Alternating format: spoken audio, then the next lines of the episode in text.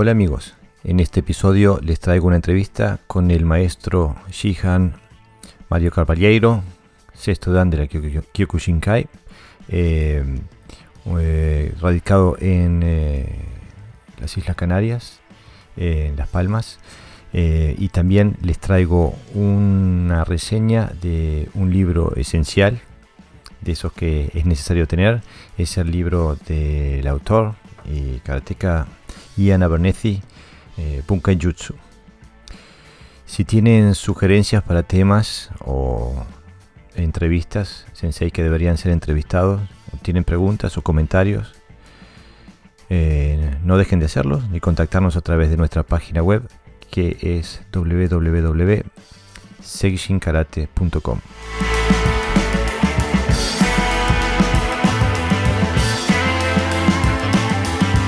Podcast Doyo, el lugar en la red donde podrás encontrar a renombrados sensei de habla hispana y donde podrás aprender a profundizar en la maravillosa senda del Karate Do.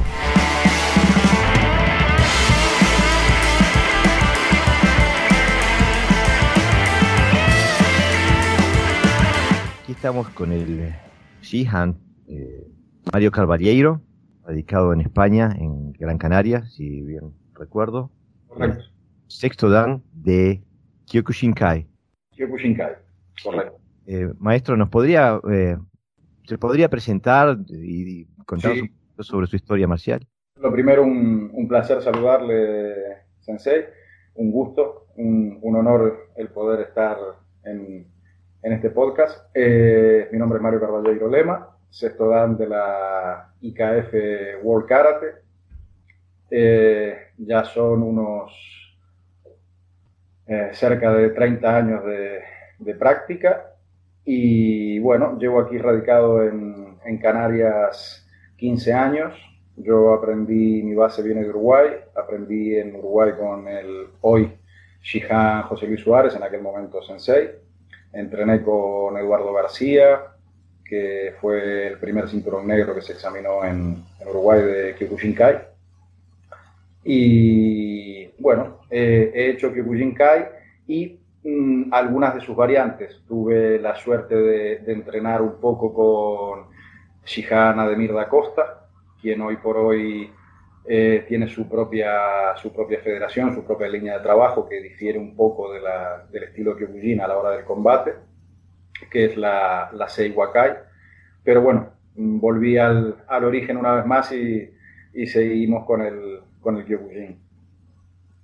Eh, el Kyokujin es un estilo muy contundente a la hora de, del, combate, que es lo que es la carta de presentación del Kyokujin, ¿no? el estilo de, de el estilo de no usar protecciones. Y la traducción más literal que se suele hacer del, del nombre vendría a ser el club o la sociedad de la última verdad la, traducción más aproximada, no literal, pero sí más, más aproximada. Eh, lo creó Matsutatsu Oyama, que curiosamente no era japonés, sino coreano. Y luego de sus experiencias como judoka, como, como practicante de Shotokan, que fue, del cual fue campeón universitario de Shotokan, no eh, sabía eso. Fue, fue campeón universitario y mm, decidió eh, marchar a las, a las montañas mm, a buscar su, su estilo, su esencia, el, el, porqué, ¿no? Ya que él tuvo una muy buena relación de amistad con, con el gato, con Yamaguchi, y en un momento, Yamaguchi inclusive le, cuando ya estaba para retirarse, le ofreció que, que él continuara con la, con la jefatura de la escuela del Goyo Ryu y Oyama declinó la, la, oferta y decidió buscar su, su, propio camino. Pero en el, en el Kyokujin se pueden ver rasgos muy típicos del Shotokan, del Goyo Ryu. Eh, es un karate ecléctico, o sea, ha ido sumando eh, sumando cosas, sumando sus experiencias personales. Inclusive hay eh, cosas que se pueden coger también del, boxeo inglés tradicional, que también las, fue incorporando. Mm, y hoy por hoy hay, a grosso modo, unas uh, ocho o nueve federaciones muy poderosas a nivel mundial, que son las japonesas, pero después han, han ido surgiendo otras federaciones de países árabes, de Europa, inclusive de Sudamérica, eh, que la mayoría surgieron luego de la, de la, muerte de Oyama en 1994. Mm, con diferencias políticas, no tanto a la hora de, modificar el estilo, pero sí a, la hora de la, política de cada, de cada organización. Y ha habido derivados también del, del como puede ser el, que lleva Ademir da Costa, que es el, el Seiwakai. Eh, mm, el Ashihara es otro, que, es otro estilo que nace de, línea directa del, del. El Enshin Karate, Em, el estilo que hacía Blooming, que era el, el, Budokai, Blooming que falleció hace poco. Y en Estados Unidos... Parece que perdimos la comunicación un segundo. Eh, eh, vamos a ver si podemos retomarla un segundo. Eh, el, los derivantes del Kyokushin había llegado a Estados Unidos. No sé si te acuerdas. Sí. Eh, Shigeru Oyama, que falleció, creo recordar, hace dos años, él fue cuando, recordemos que Oyama era coreano, cuando eh, su nombre coreano era Junye, eh, cuando él llega a Japón, la familia que lo acoge es la familia de Shigeru Oyama. Y él, en gratitud, decide adoptar el nombre de, Oyama. Y mm, a pesar de la separación que hubo luego de Shigeru de Matsutatsu, eh, la relación seguía siendo buena debido a la, gratitud que tenía eh, Matsutatsu Oyama, Sosai, por, eh, por Shigeru Oyama y por lo que habían hecho por él en su familia, o sea, su, familia adoptiva en, Japón. Eh, hoy por hoy el, el Kyokujin está muy, muy difundido a, nivel mundial y mm, sigue siendo eh, de, donde se alimentan muchos torneos de kickboxing, de K1, grandes campeones como Andy Hugh, Francisco Filio, son de, de Y dentro de las MMA, el, principal vendría a ser este George St. Pierre, el, canadiense que, creo recordar que ya está, ya está retirado de, las, de las MMA. Eh, es un estilo muy fuerte, muy duro. Mm, hace mucho hincapié en, el endurecimiento corporal, y en, el entrenamiento intensivo. Eh, mm, es karate, en definitiva no, no hay una diferencia abismal. Yo creo que la, diferencia es a la hora del, concepto de la aplicación. Las técnicas no varían, un Magueri sigue siendo un Magueri, un Mawashi sigue siendo un Mawashi. No, no está ahí la diferencia, de, sino en el concepto de cómo, de cómo se aplica ese, ese Magueri o ese Mawashi, ¿no? Es, con, la, con la libertad del contacto. O sea, llama lo que defendía era, eh, quería un golpeo real, que, fuera, que, que, no fuera controlado porque uno en la calle no iba a controlarse, ¿no? Entonces, lo, hacía bajo esa idea de, que fuera intenso y dentro de lo posible, dando cierta seguridad a los practicantes, que fuera realista pero intenso. Esa es la... Eh, eh, sí, eh, creo que Kyokushin tiene, es muy conocido, es, incluso uno de mis alumnos de mi dojo, Shodan, acaba de pasar un año en, en, eh, Japón eh, en Tokio y mm, entrenando eh, karate también.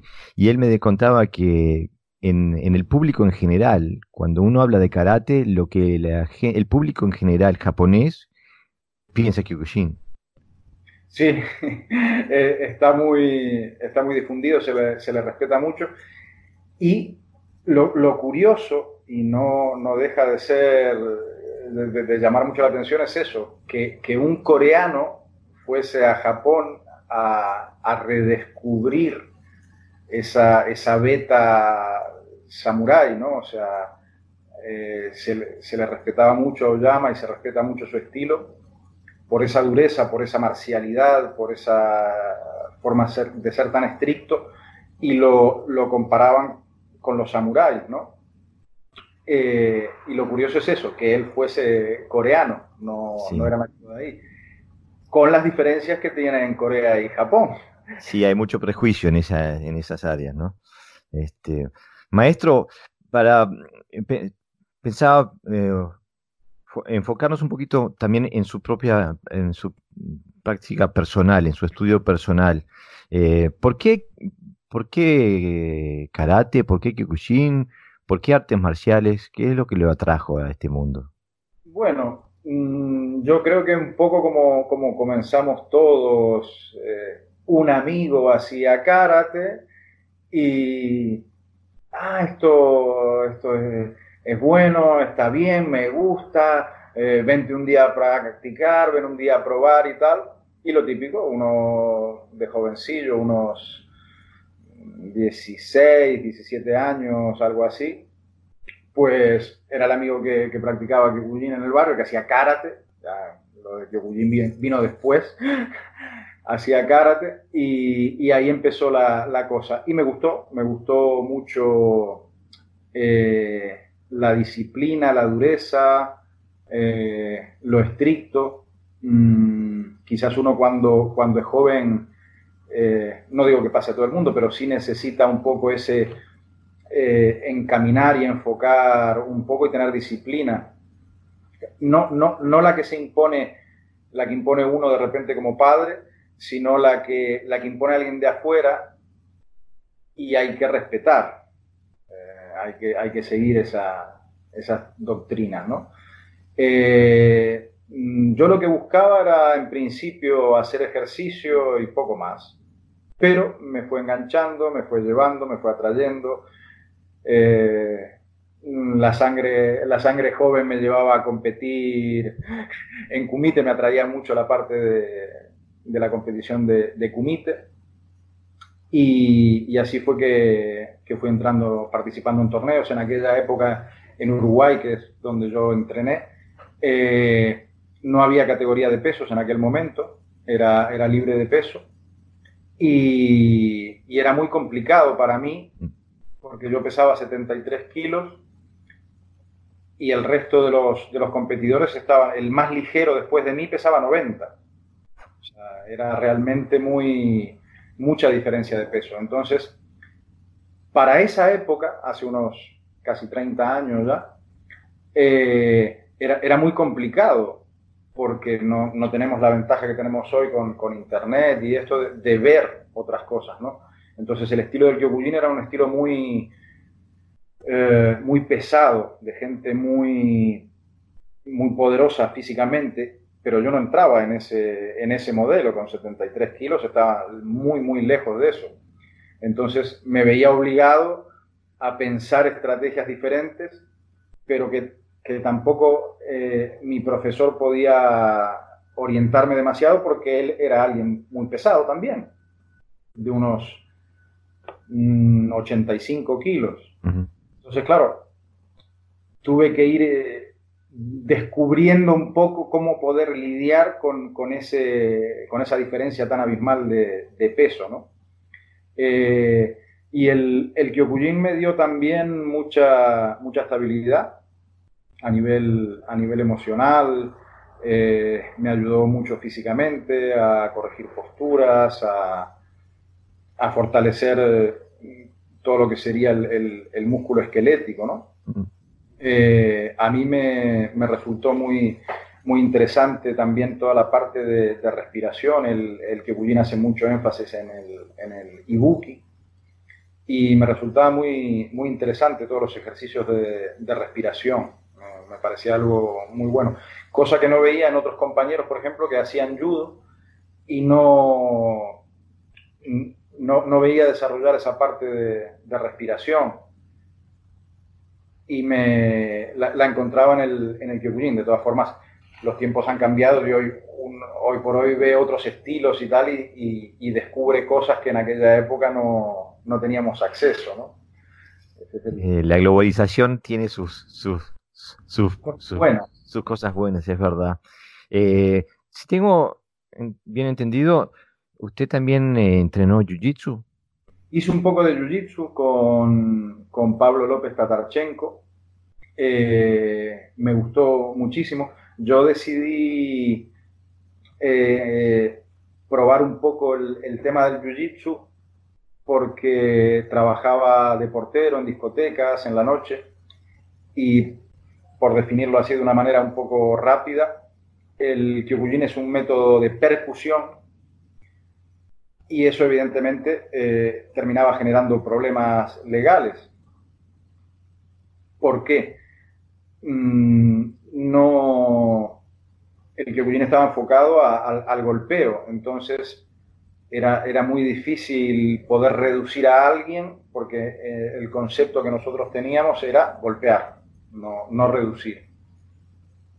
Entonces, eh, como no encontraba la forma de que mi profesor me, me pudiera echar una mano dentro del Kyokushin, empecé a buscar fuera a ver qué es lo que podía hacer. Y el judo no, no, no me convencía porque lo veía muy, muy deportivo.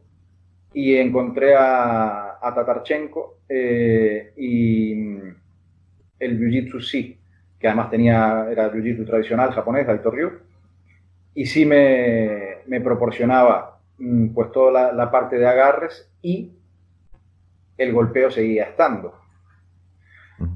Pero uno con los años va, va viendo que en realidad mm, no por, mm, por, menospreciar o por despreciar eh, las otras artes marciales, ya estaba ahí, estaba en el karate, pero no sabíamos verlo.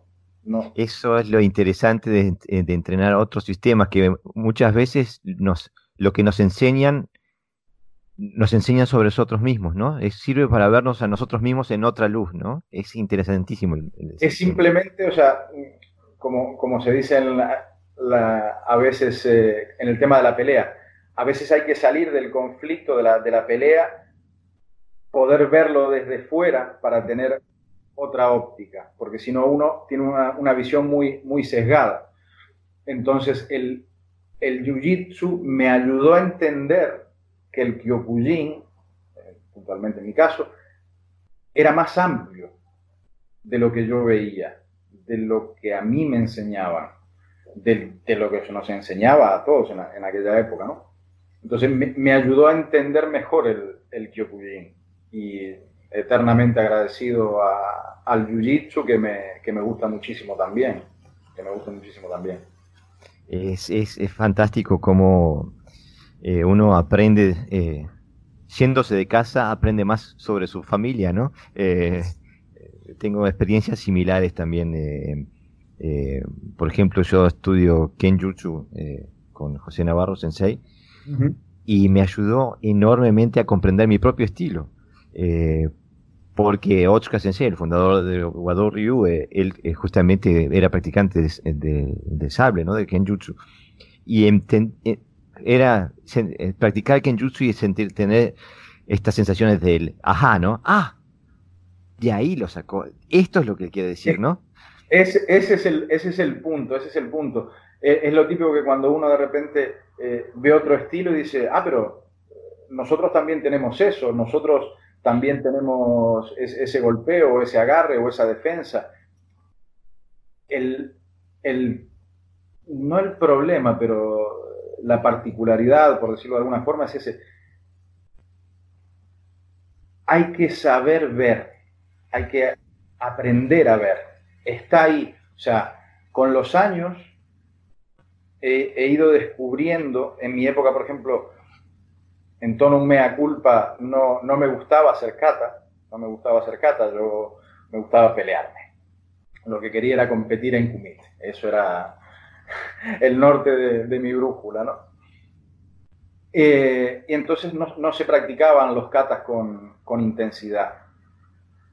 Había gente que lo hacía, pero no había competiciones de kata en aquella época, ahora sí la hay dentro del Yujin. Pero en aquella época era algo menor, por así decirlo, dentro del, era una, de la, una línea menor dentro del, del Pero con los años fui descubriendo que no, no es menor. Está todo ahí. El tema es que hay que saber, o sea, los katas es como, en mi caso, en mi caso que no, no, no domino el inglés, pues son un libro en inglés. Son un libro en inglés. Entonces, eh, el conocimiento está ahí, pero si yo no sé leer ese idioma, pues no tengo el conocimiento en mi mano, pero no sé entenderlo, no, no alcanzo a percibirlo. Y eso es lo que pasa con los kata. Está ahí, está todo ahí, está todo integrado ahí. Pero si uno no puede, no tiene la capacidad de, de leerlo, de poco sirve. Y eh, como decías muy bien tú, eh, refiriéndote a un, a un, libro de eh, karate, que no recuerdo ahora el, nombre, si solo hago el movimiento, hago gimnasia. No, si no puedo aplicarlo en un combate, es, es, es, solo eso, solo movimiento, solo gimnasia. Entonces, pero están ahí, hay que saber ver. Eh, quiero aclarar que eh, simplemente estaba leyendo del libro, no fui yo que dije que estaba. es eh. correcto. No recuerdo el nombre del, del, libro. No recuerdo el nombre del libro. Sí, el, el, karate oculto, sí, es verdad, es verdad. Es, verdad, es verdad, es el karate oculto, es correcto. Sensei, tú te refieres al kata como, digo, como siendo el libro con el código, ¿no? Eh, eh, ¿puedes, eh, ¿Tienes algunos pensamientos en relación a cómo, cómo abrir e, ese, ese código si uno no tiene el idioma, ¿no? Si el, libro está en inglés y uno no habla inglés, ¿no? Si no se puede preguntar, si no, si no tenemos a quien preguntarle, que hoy por hoy, gracias a las nuevas tecnologías, es más, es más fácil, porque el mundo está a, entera disposición, ¿no? Eh, pero si no, si no tenemos esa forma, toca sentarse y, verlo desde fuera y estudiarlo y abrir la mente. Mm, yo siempre le digo a, mis alumnos, el kata es cuadriculado, pero la mente tiene que ser abierta. O sea, mm, el kata está estructurado entonces, muchas veces cuando eh, se explica el bunkai de un kata, los alumnos suelen, ah, pero en el kata no, se hace así. Eh, no, el movimiento perfecto es aquí. A la hora de la aplicación, cuando la otra persona, cuando el uke de turno no colabora, no se deja, cuando lo aplico en la realidad de la calle, pues evidentemente no tengo una ropa cómoda, la reacción es rápida, no va a ser el movimiento puro, estilizado, delicado, que yo puedo hacer con total tranquilidad a la hora de, ejecutar un kata. Entonces, toca desgranar, toca pensar. Eh, Oyama decía que de una técnica, de una técnica deben buscarse un mínimo de tres aplicaciones. Un mínimo. Es, es, extraño cómo diferentes maestros llegan eh, por diferentes vías a la misma conclusión. Hablando con Ian Abernethy, el, el, el, gran redescubridor del Bunkai en el karate moderno, él hacía una analogía que a mí me, me, me, impactó mucho. Él decía que el kata es como un mapa, es una representación de la realidad, pero cuando una cosa es mirar el mapa y otra es caminar por el camino que describe el mapa. Eh, en el mapa se ve una, una, una, visión bidimensional, ¿no? y cuando uno camina por el camino, el camino sube, baja, dobla, eh, o sea, es, es eh, entonces la técnica de, aplicada nunca puede ser la técnica fantásticamente definida que tiene el, el mapa, ¿no? Exacto, tal cual, tal cual, o sea, no, no puede tener esa pureza lineal, estética que tiene a la hora de ver un kata cuando, cuando se ejecuta en una, en una competición. Ese kibadachi perfecto, eh, esa presa, esa sujeción perfecta, ¿no? Va a surgir con la velocidad de, la, premura del momento de, de, un ataque, pero está ahí. Entonces, si, insisto, el kata es una forma de que no se pierda el conocimiento, es una forma de estructurarlo para, para poder transmitirlo y que no vaya por libres. Es una metodología que se ha creado, evidentemente, con un concepto, en el caso del karate, japonesa, y basada también en su cultura, ¿no? Entonces, donde se necesita una estructura mm, muy determinada, muy marcada de cómo deben ser los pasos a seguir. Pero después está la libertad del movimiento y de la, de la aplicación de cada persona. Eh, había un, escritor argentino que también era eh, artista marcial y él decía mm, eh, que hay gente ahora que dice que prefiere que no le llamen artista marcial, que no le gusta que le digan que es artista marcial. Y yo me considero un artista marcial. ¿Por qué? Como lo definía este, este autor argentino. Eh, ¿Nosotros qué practicamos? Karate, judo, vale. Hacemos artes marciales. ¿Por qué? Marcial porque viene de Marte, porque viene de la guerra. ¿Y arte por qué? Porque nosotros no tenemos lienzo, no tenemos partitura, no tenemos trozo de madera o de piedra al cual esculpir, sino que el trozo de madera, el lienzo y la partitura somos nosotros. Y ahí es donde vamos creando, ¿no? Y donde vamos modificando esa, esa obra. Qué linda definición. Y qué pobre artista el que no tenga curiosidad. O sea, no conozco ningún artista de ninguna rama, escritura, escultura, pintura, música, eh, letras, lo, que sea.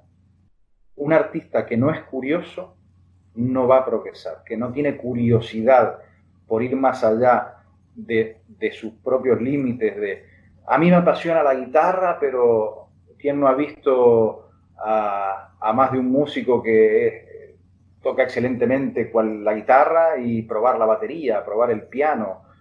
Pues nosotros somos artistas marciales, entonces si un artista no tiene curiosidad, no va a poder progresar. Tenemos que ser curiosos, o sea, ya no funciona tampoco eh, como era antes, que no podíamos preguntarle al sensei absolutamente nada.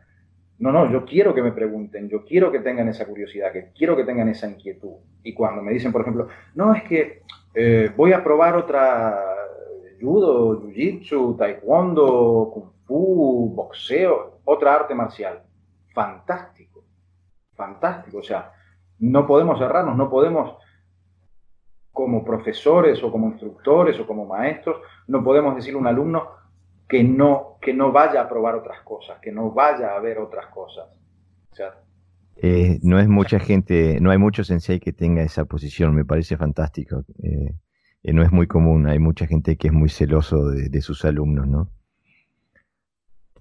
Quizás por inseguridades o, por miedos o porque todavía nos queda esa vena de, como si fuéramos clanes cerrados y tal, pero yo creo que no, vuelvo y repito, yo mm, me gusta mucho la, frase de, artista marcial, para mí es así. es crear y, tener curiosidad, tener espíritu curioso. Ahora que nombras a tus, eh, alumnos, digo, porque creo que hay una gran diferencia en, cuanto uno trabaja a, nivel personal y también cuando uno trabaja ya a un nivel docente, ¿no? Por ejemplo, yo tengo un, gran amigo que es estudiante de Guadalajara que, que tiene una concepción del karate muy parecida a la mía, pero que aparte de eso, él es policía. Entonces, eh, está, eh, está, digo, enmarcado en la ley lo que puede y no puede como, como, como oficial de policía en, aplicar, exactamente. Entonces, él es un especialista en, en absorber. Tú le, le, das un brazo y termina siempre en una llave. No importa si es un golpe o una, patada o lo, que intentes, le, le, tiras algo y siempre terminas en, un, en, en una llave. Eh, entonces, yo ah, hago obligatorio que mis alumnos vayan a entrenar con él, a aprender eso, porque es, infinitamente superior a lo que yo les puedo dar en ese, eh, justamente en ese ámbito, ¿no? Eh, porque creo que la responsabilidad nuestra como docentes es la de que el alumno sea lo mejor posible, ¿no? Exactamente, totalmente de acuerdo, totalmente de acuerdo. Yo tengo alumnos que han hecho Shotokan, Krav Maga, em, boxeo, MMA.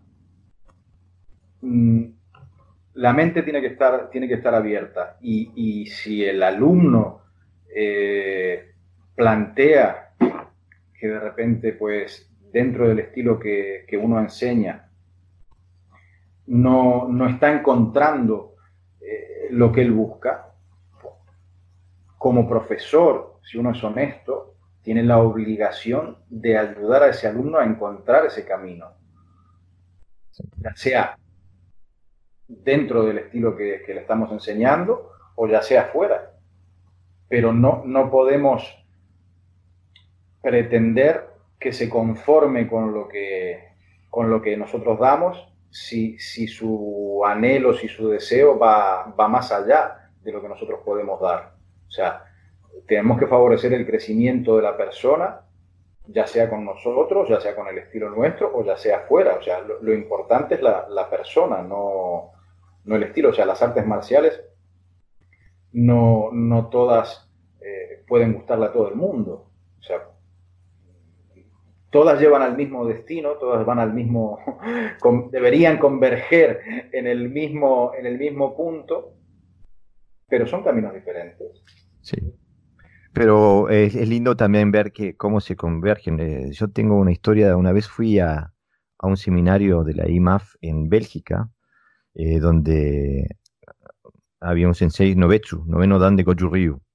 Cuando yo entré en el dojo, eh, yo nunca lo había visto al sensei. Eh, o sea que no, había varios japoneses y había un señor mayor entrenando sus katas.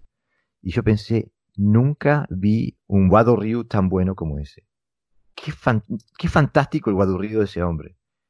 Y digo, ¿quién es? Y era el sensei Nobetsu de Goju Ryu. Eh, a la larga, a la larga, o sea, eh, todas las artes marciales surgen de, lo mismo, pero lo, curioso es que surgen del mismo punto y yo creo que a lo largo del camino vuelven otra vez a terminar en el, en el mismo punto. Si, si logramos tener la suficiente madurez y honestidad y, ser amplios de mente, lograremos que ese círculo vuelva a, al inicio, a cerrarse otra vez. Totalmente de acuerdo. Sensei, eh, porque eh, usted nombra, habla mucho de kumite eh, y, justamente porque es una, una especialidad del Kyokushin, ¿no? Es, una, es, una, es un ámbito central del Kyokushin. También habla de kata, de bunkai. yo la, única referencia que tengo es mi propia experiencia y, y en, en, mi propio camino, mi, mi propia evolución, me di cuenta que cuando empecé a estudiar kata, o, sea, a profundizar, a comprender el kata, más allá a nivel técnico, pero a nivel de bunkai, de aplicación, etc., eh, me di cuenta de que mi percepción del kumite me impedía abrir esa puerta. porque me ponía siempre en guardia frente a un contrincante. la, la metodología táctica del kumite eh, eh, no, me, era, me, impedía abrir la puerta del kata. ¿Ha tenido usted alguna experiencia similar? El, tema es que mm, el kumite que uno desarrolla, eh, insisto, yo siempre hablo desde mi experiencia de Kyokujin, no, no puedo hablar de otros estilos porque no, no, no, los, no los conozco, no los he practicado, entonces sería un fallo por, por mi parte, ¿no? Eh, en el Kyokujin, el kumite se ha separado mm, porque se ha llevado una parte ya, ya, no deportiva, sino en el caso del Kyokujin hiperdeportiva, es decir, se ha centrado muchísimo y entonces se han creado como, como cajones, por decirlo así, donde es eh, el Quijón va por un lado, el kata va por un lado, el bunkai de esos katas va por otro lado, el idogeico que se enseña va por otro lado y el kumite va por otro lado. Y si hacemos ese desglose tan radical, yo creo que estamos cometiendo un, fallo, porque si, si yo no, no, soy consciente de, de que en el kata voy a comprender el combate, pero no el combate deportivo, sino el combate real, el que yo puedo ver, presenciar, sentir y sufrir en la calle, la cosa está mal. O sea, no, no, debe hacerse así, no debe hacerse así. Pero lamentablemente eh, por política, por un tema eh, económico, eh, se, se, separa, se separa. Y el, y el karate, el kyokujin, debe ser todo un conjunto. Entonces, hoy por hoy se, se ve mm, profesores o instructores o senseis o como se, prefiera decir, de X estilo. Ah, no, eh, voy a ir a aprender defensa personal.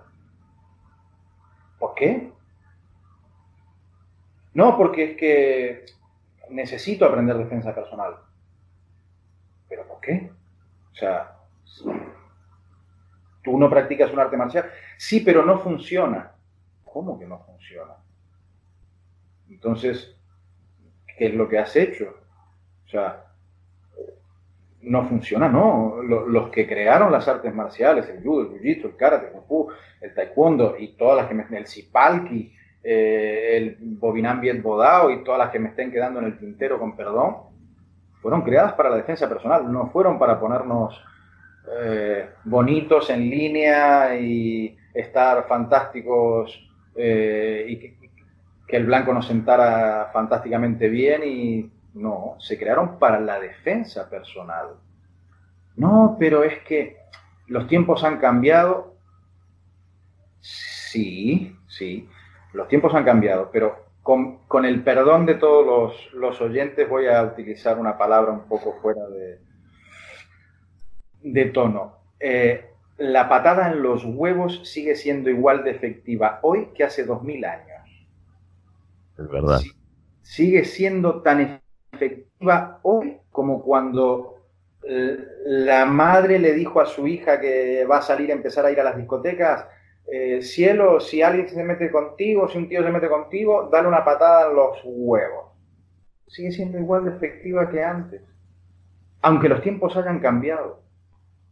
O sea, no, piensa, reflexiona, vuelve atrás, algo se quedó en el camino, algo se quedó, alguna puerta no, no abrió o tú no la viste o no, o no la supieron enseñar, pero está ahí estaba ahí, en, en ese camino estaba ahí, pero seguro que se quedó atrás.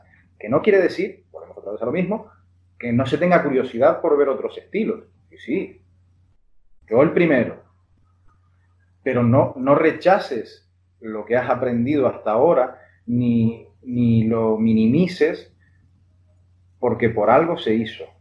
Sí, si tienes que dejar tu arte marcial para aprender a defenderte, es que no has comprendido tu arte marcial. Básicamente. Mejor dicho, imposible. Mejor dicho, imposible. Está ahí, está ahí. O sea, eh,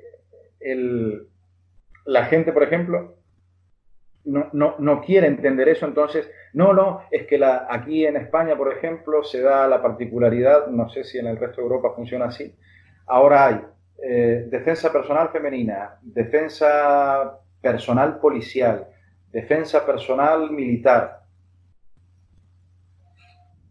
Defensa personal, o sea, no, la técnica de defensa personal tiene que valer para el chico que tiene 20 años y está súper en forma, y para la señora de 60 años que no está en forma. Pero si no vale para los dos, pues hay algo que no, que no está bien. Hay algo que no está bien. Evidentemente cada uno tiene que ser consciente de su morfología, de su físico, de su fuerza y cómo se aplica y qué es lo que puedo aplicar. Pero para eso está el profesor, el instructor, el maestro, el sensei, para, llevarlo por ese camino. Entonces, eh, kata es defensa personal. Piensa que, puede que el hecho de que haya que esto sea se ofrezca en un mercado que puede ser una de las eh, de las razones por la cual eh, se simplifique, se simplifique y se pauperice y se haga todo light y, se hagan 10 versiones de lo mismo. Eh. El, tema es ese, o sea, eh, no es que la defensa personal prioriza justamente lo, dicho, la defensa personal, entonces no quitamos lo que sobra, lo que no sirve, que son los catas, que son el Quijón. Es fundamental que entiendan las personas que van a aprender un arte marcial o una defensa personal, se requiere un mínimo de condición física.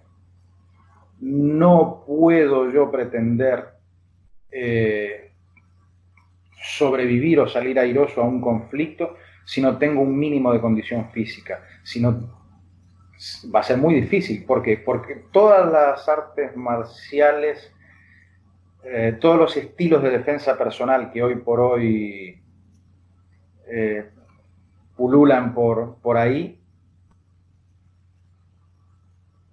detener el ataque, eh, reducir al agresor y salir corriendo. ¿Cómo salgo corriendo si no tengo un mínimo de fuerza de físico? Tiene que haber algo tiene que haber un mínimo. No porque golpeo, eh, agarro, tiro del pelo, meto el dedo en el ojo, ta, ta, ta, y salgo corriendo. Y si mi estado físico no me, me impide salir corriendo porque no puedo ni con mi alma, o sea, porque voy a correr 5 metros y me voy a asfixiar, ya no puedo correr, ¿verdad? No, entonces mm, es, muy fácil eh, pretender ah, que en un seminario de un par de horas, eh, no, sí, eh, aprendemos defensa personal. No, con suerte se podrán quedar con algunos conceptos, con suerte. Pero en el caso de la defensa personal, si no tengo la capacidad mental de reaccionar ante esa agresión, me voy a bloquear. Entonces, las técnicas en la defensa personal son un poco secundarias a la hora de la capacidad de reacción del individuo que está siendo agredido. Y eso, ¿cómo lo pongo a prueba? Lo pongo a prueba en el dojo, en la escuela, en el gimnasio, como se le, quiera, se le quiera llamar. Tiene que tener una, una capacidad de reacción y, y, saber, el profesor tiene que poder detectar eso y hacer que surja esa capacidad de reacción. Es un tema eh, muy poco hablado en el ámbito de la defensa personal, por lo menos en los cursillos, eh, ¿no? Es que la gente, eh, yo, hago cursos de defensa personal para mujeres y eh, técnicamente casi que no hacemos nada. Es, la gran mayoría de lo que yo enseño es tácticamente, cómo evitar caer en una situación en la que me ataquen físicamente, ¿no? Eh, o sea, es a nivel táctico, a nivel, nivel, psicológico, porque me he dado cuenta que mm, la gran mayoría de, las personas que viven son civilizadas, bien educadas, que viven una vida normal, que no viven en un mundo de violencia y de criminalidad, no entienden las consecuencias físicas y psicológicas de, la violencia. Y, que el más mínimo roce físico lo saca completamente de sus casillas eh, eh, y eso es hay que, algo que hay que entrenar, ¿no? Si uno quiere entrar en ese mundo. La, capacidad de reacción, la capacidad de reacción. Entonces, el, el kata, y volvemos al tema del kata para no, dejarlo, no dejarlo colgando, eh, la repetición continuada de un movimiento va a hacer que lo interioricemos, va a hacer que se nos quede en la cabeza. Y eso es bueno. Eh, porque está interiorizado, está en mí, entonces frente a este movimiento mi cuerpo reacciona ya automáticamente, porque lo he entrenado una vez y otra vez y otra vez, va a reaccionar de esta manera. Eso es bueno, porque se automatiza esa, esa reacción. Pero es fundamental darle la capacidad psicológica de reaccionar, porque no es lo mismo eh, entrenar la técnica en un ambiente controlado, como puede ser un gimnasio, un dojo, donde el movimiento va a ser suave, donde consciente e inconscientemente sé que no me va a pasar nada. Sé que nadie me, va a dar ese golpe en la nariz como, y que la persona que me está sujetando el cuello eh, no me va a hacer daño. Pero cuando la reacción es rápida, cuando las palabras, el tono de voz sube, cuando hay insultos, cuando hay un forcejeo, la gente puede bloquearse. Entonces, mm, la capacidad de reaccionar psicológicamente es primordial, primordial. En los kata yo sigo diciendo, convencido, lo digo convencido, está todo. Todos los movimientos están ahí, todas las Ahora hay que saber verlos, hay que saber llevarlos a la práctica y hay que entender, como hablábamos antes, que la, elegancia del movimiento no va a ser perfecta a la hora de la aplicación real. Sensei, usted toca el tema de la marcialidad, el deporte, kata, comite, defensa personal. ¿Qué ve para el futuro de las artes marciales? vamos cada vez más a, un desarrollo cada vez más deportivo, menos marcial, o hay, hay, hay, hay, un futuro para el arte marcial? Yo creo que van, todas las líneas van a seguir eh, avanzando, para bien o para mal, para gusto de todos o para gusto de unos pocos. Es decir, siempre habrá gente que quiera eh, practicar el arte marcial por su faceta deportiva, sea cual sea ese arte marcial Habrá gente que quiera eh, entrenar mm, pues más profundo, de una manera más filosófica, de una manera eh, más espiritual. Y habrá gente que simplemente quiera pegar. Habrá, gente que simplemente quiera, quiera aprender a golpear, a ser más fuerte que el otro eh, y tener más, sentirse más, más poderoso yo creo que ha habido un, resurgir también. Eh, lleva un tiempo brillando el tema de las, de las MMA, pero también me he dado cuenta que de unos años aquí eh, está volviendo a, tomar fuerza las artes marciales, por decirlo así, tradicionales.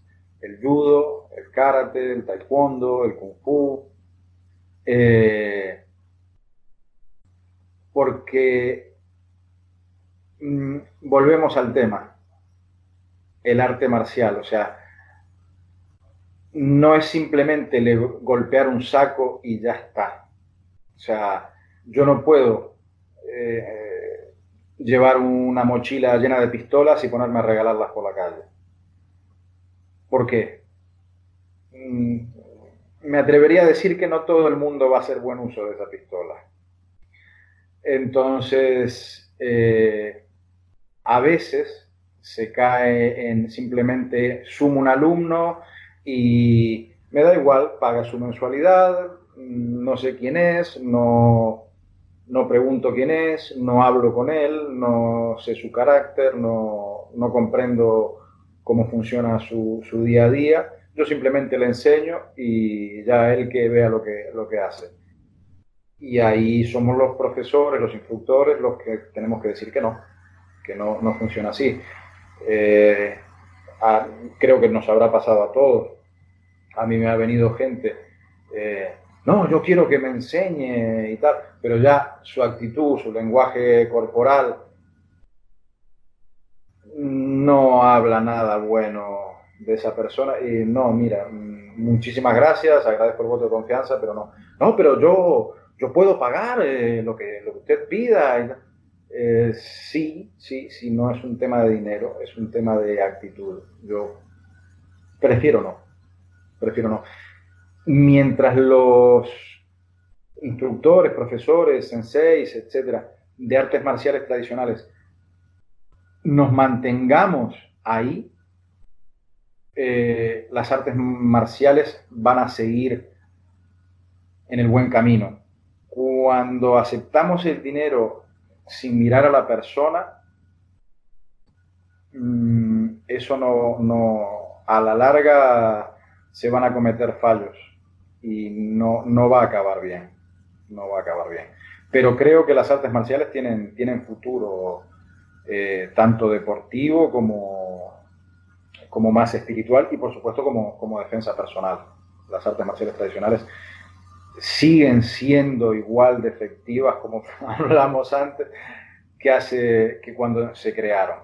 Simplemente es el concepto a la hora de aplicarlo, el, poder procesarlo. Muy bien. Sensei, ha sido un honor, un gusto. Eh, eh, le agradezco el tiempo. Eh, se, nos, se me ha hecho el doble de largo de lo que esperaba, así que ha sido muy interesante, muy, muy, muy interesante. y espero poder tener la oportunidad de, volverlo a tener en el podcast en el futuro. El, honor y el placer ha sido mío, realmente un, gusto. Eh, eh sido ver eh, los podcasts de los otros profesores también, porque sigo siendo un artista marcial y sigo siendo curioso como el primer día que empecé. Como el primer día que empecé. Bueno, le, le, agradezco porque realmente también hoy ha sido un día en el que he aprendido mucho. Muchas gracias eh, y seguimos en contacto. Muchísimas gracias, Sensei, muy amable.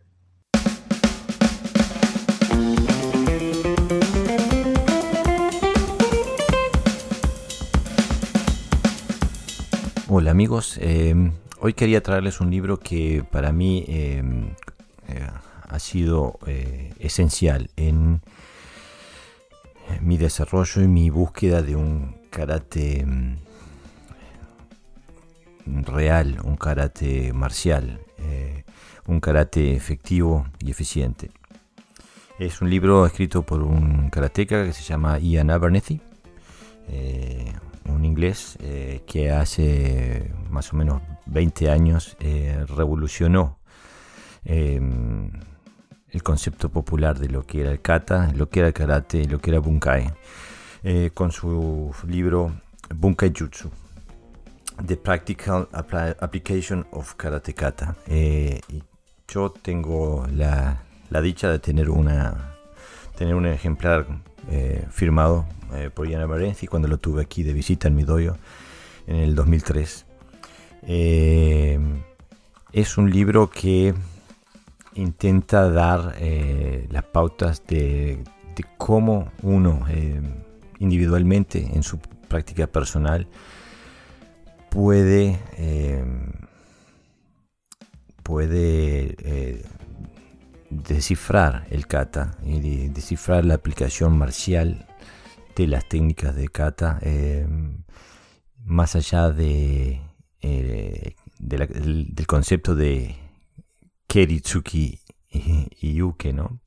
es un libro que, propone eh, dar herramientas de cómo analizar los katas y, cómo encontrar su aplicación marcial eh, aplicada, por supuesto, a la defensa personal real, ¿no? Eh, no tiene nada que ver con, una perspectiva deportiva del karate. ¿no?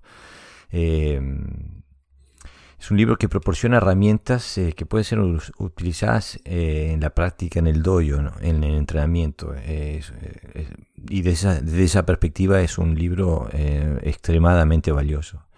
Y que nos permite cambiar la perspectiva, la cabecita que tenemos del karate, ¿no? permite ver, estudiar y practicar el karate desde una forma holística y completa, eh, donde no hay, eh, no, no, hay vacíos, no hay faltas en, en, el arsenal y en la armadura del karate do como sistema marcial. Eh, el libro se concentra en los principios y conceptos sobre lo que eh, el kata se basa ¿no? para, almacenar información. Y mm, uno de los capítulos, eh, que es uno de los más importantes, es eh, uno que se llama Las reglas del Bunkai. ¿no? Y él proporciona 14 reglas que voy a intentar pasar bastante rapidito para más o menos mostrarles que tengan una idea de lo que se trata este libro. ¿no? Por ejemplo, la, regla número uno dice, cada kata es un sistema de protección. O sea que cada kata es un sistema en sí mismo. ¿no? Eh, o sea que no ve eh, a los katas eh, especializados en generar, en generar algún tipo de, de cualidad o especializados en, en ayudarnos a comprender cómo eh, defendernos en una situación específica. Yo recuerdo, por ejemplo, que decían que el Naifanchi o el Teki estaba hecho para aprender a pelear en un barco, en un bote. Em, o otro decía que el mismo kata estaba hecho para aprender a, defenderse con la, espada contra con la espalda contra la pared y cosas por el estilo. ¿no? O sea, eh, desde la perspectiva de Ian Abernethy, todos los katas son un sistema, o sea, cada kata es un sistema de protección personal completo. El punto número 2 dice, eh, todas las aplicaciones de kata están diseñadas para terminar la confrontación instantáneamente. Eh, esto es un, tema que a mí me interesa mucho porque muchas veces cuando veo eh, Bunkai veo series de técnicas, 3, 4, 5, 6, 7 técnicas y que terminan eh, con eh, alguna luxación o alguna, algún tipo de control del oponente en el piso. Em, y creo que el kata no lo, no, o sea, el, el, bunkai de kata no apoya esa visión. Eh, me parece que, y estoy de acuerdo con lo que expone este libro, en lo que la defensa personal no, no, da, desde el punto de vista táctico, muchas pautas de control o de lucha en el piso, sino que se trata de mm, salir de la situación lo antes posible. Eh, después dice la regla número 3, todas las partes de un movimiento son significantes. O sea que no solamente es la forma, la apariencia exterior, la estructura exterior final de una técnica que es importante, sino eh, la vía de, cómo llega hasta, eso, hasta esa estructura, ¿no? O sea, desde el principio al fin. Eh, la regla número 4 dice, cada movimiento de un kata está diseñado para ser utilizado en combate. O sea que no hay un concepto de kamae o, de cosas por el estilo, sino que cada movimiento tiene una aplicación eh, marcial. Regla número 5 dice, los ángulos en los que se aplica la técnica son importantes. O sea que nos está diciendo que cuando hacemos una técnica hacia el costado, el kata está, está intentando decirnos algo. Normalmente no nos dice que nuestro atacante viene por el costado, sino que nos dice que nos tenemos que emplazar de esa forma en relación al atacante. Eh, la regla número 6 dice, las posiciones de piernas son un componente vital de cada técnica. O sea que las dachi tienen una, función eh, vital en eh, la generación de energía de las técnicas. La regla número 7 dice, los combates reales son eh, desprolijos y la forma en que la aplicación es hecha debe reflejar este hecho. O sea que hay que dejar de pensar en estilismos y, un aspecto estético al eh, pensar en el bunkai y en la aplicación marcial del kata. Regla número 8. Es necesario tener cualidades técnicas a todas las distancias. O sea que el karate no es un, arte que solamente se, eh, se concentra en eh, golpes y patadas, sino que también trabaja a distancias, a todas las distancias, también la distancia corta. ¿no? Regla número 9. Eh, la probabilidad de un ataque debe ser considerada. O sea que hay que diferenciar entre lo que es probable y lo que es posible. Eh, y esto también es algo que debe ser visto eh, cuando uno analiza el kata que se presenta muchas veces en las redes sociales, ve eh, Bonkai donde la probabilidad del ataque del, adversario es casi nula. Creo que se tiene mayor posibilidad de ganar eh, el gordo de fin de año de que alguien te ataque con esa técnica. Por eso es importante cuando analizamos el kata de que eh, piensemos en la probabilidad de eh, que ese ataque realmente exista en la realidad. Regla número 10. Todos los golpes deben ser eh, dados a puntos débiles, puntos anatómicos débiles. Perdón, estoy traduciendo del inglés sobre la marcha, ¿no? sí, o sea que se trata de no, no eh, simplemente hacer chukichudan, eh, sino que se trata de, eh, de enfocar y aprender y descubrir cuáles son los puntos débiles del cuerpo humano, de la anatomía humana, y utilizarlos en el análisis del kata. Regla número 10.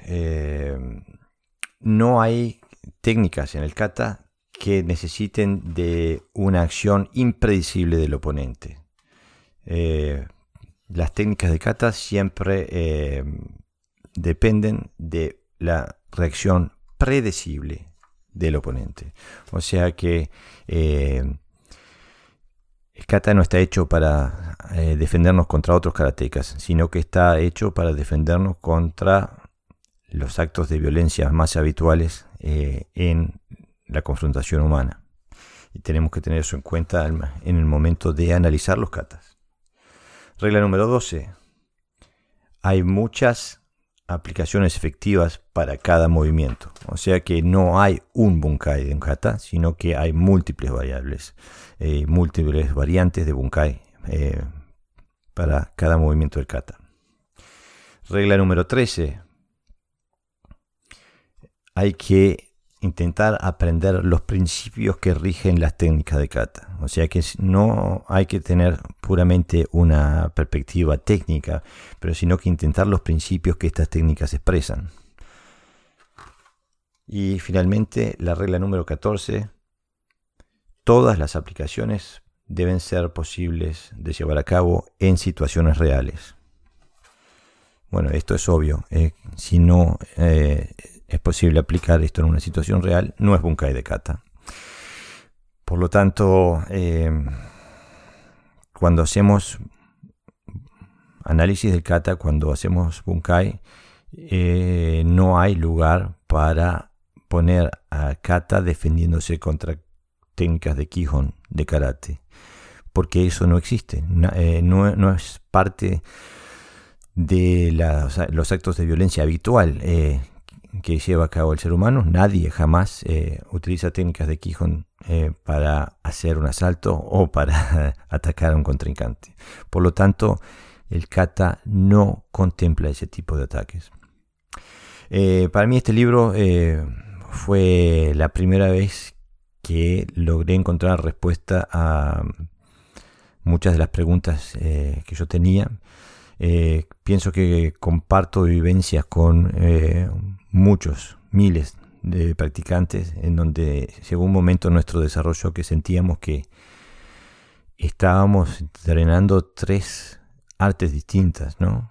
Kata, Kihon y Kumite, y donde no había una correlación entre las tres. Eh, y yo vengo de un, de un dojo japonés, con un sensei japonés, eh, un, sensei de, de, jerarquía internacional, eh, muy respetado, un octavo dan, eh, o sea que no es que viniera de un dojo de mala categoría con poco conocimiento, eh, sino creo que es algo que es endémico al karate moderno y que es pertinente a esta generación de karatecas el cambiarlo, el, el de retomar el karate por un buena, una buena senda. Si no, em, no será más karate y se habrá, eh, se habrá perdido. Eh, bueno, amigos, espero que eh, esta reseña les haya interesado. si, lo, si les gusta, les recomiendo que salgan a comprar este libro. Es un libro esencial en el estudio de karate. Desde más, un gran abrazo y nos vemos en el tatami.